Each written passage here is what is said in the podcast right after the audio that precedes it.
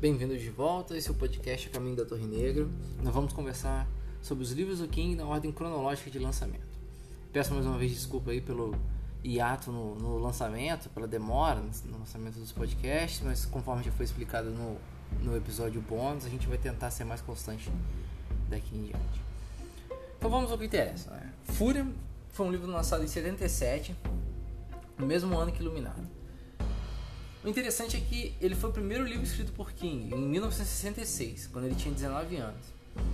E o que trazia uma escrita mais crua e mais chocante do que os outros livros lançados anteriormente, quais a gente já falou aqui no, no, no podcast.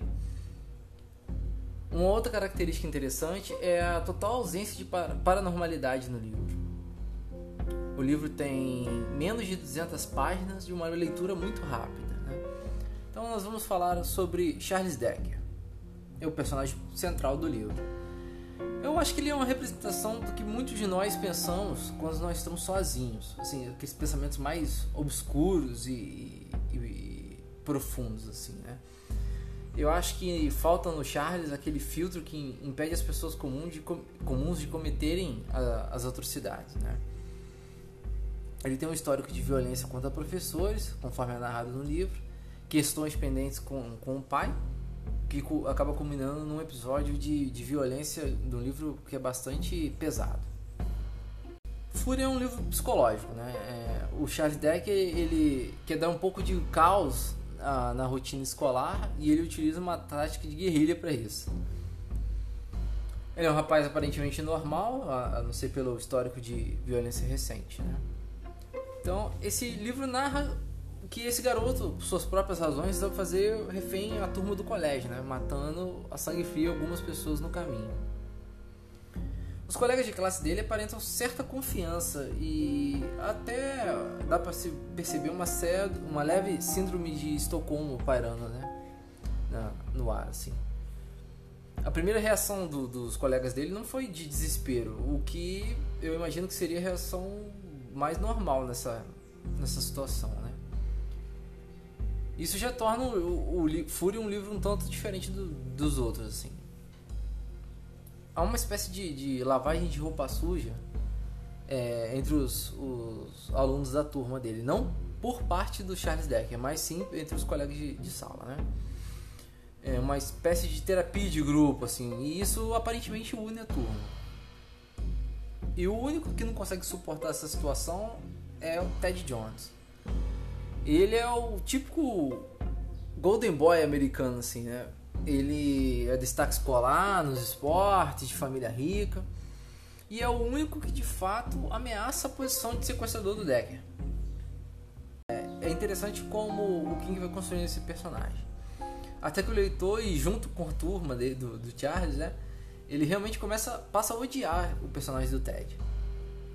Então, Perceba que, embora o, o, o Decker saiba que. Você sabe que o Charles Decker é uma pessoa desequilibrada, tem problemas mentais e é um tanto quanto anárquico, com tendências violentas, você acaba torcendo por ele, né? E não pelo suposto herói escolar, que seria o cara do bem, né? Que é o, o Ted Jones. E, e isso, essa, essa inversão do, do, desses valores eu acho muito interessante no livro. Outra coisa que eu acho bacana também é que ele é totalmente narrado em primeira pessoa.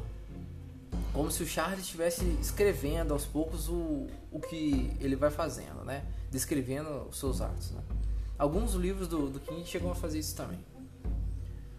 Infelizmente, o King mandou retirar o livro de circulação por causa de cinco incidentes reais onde garotos é, que tinham cópia do livro Fúria né? E, e, chegaram a cometer massacres, né? Em relação a, a muito parecido com, com modus operandi muito parecido com o do Charlie. Então esse livro não se conta à venda desde 1997 e eu acabei lendo ele numa versão para e-reader. Né? Então, como, como eu tinha dito, a história não tem nada de sobrenatural, né? É, embora haja um golpe de sorte, vamos dizer assim, né? Que, que é decisivo para o livro e que e ele demonstra muito o, o, o, caos que uma mente perturbada pode causar com uma arma assim, né?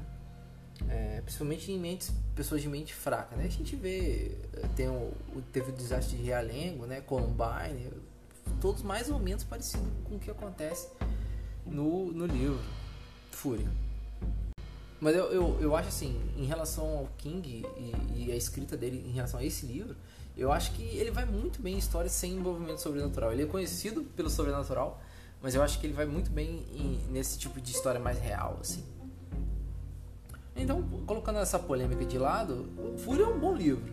Não é um dos melhores do King, mas ele tem uma leitura muito fácil, muito rápida e faz você pensar bastante. É, eu não tenho um personagem favorito nesse livro. Embora eu torcesse pro Charlie sobreviver, não me importaria nem um pouco se ele morresse ou não. Né? Não sei se ele. Sem querer dar spoiler, né? Então, é, a partir desse episódio, eu, vou começar a dar nota pros livros, né? E eu gostaria de. que eu acho que é uma forma de guiar a pessoa que vai ler, né?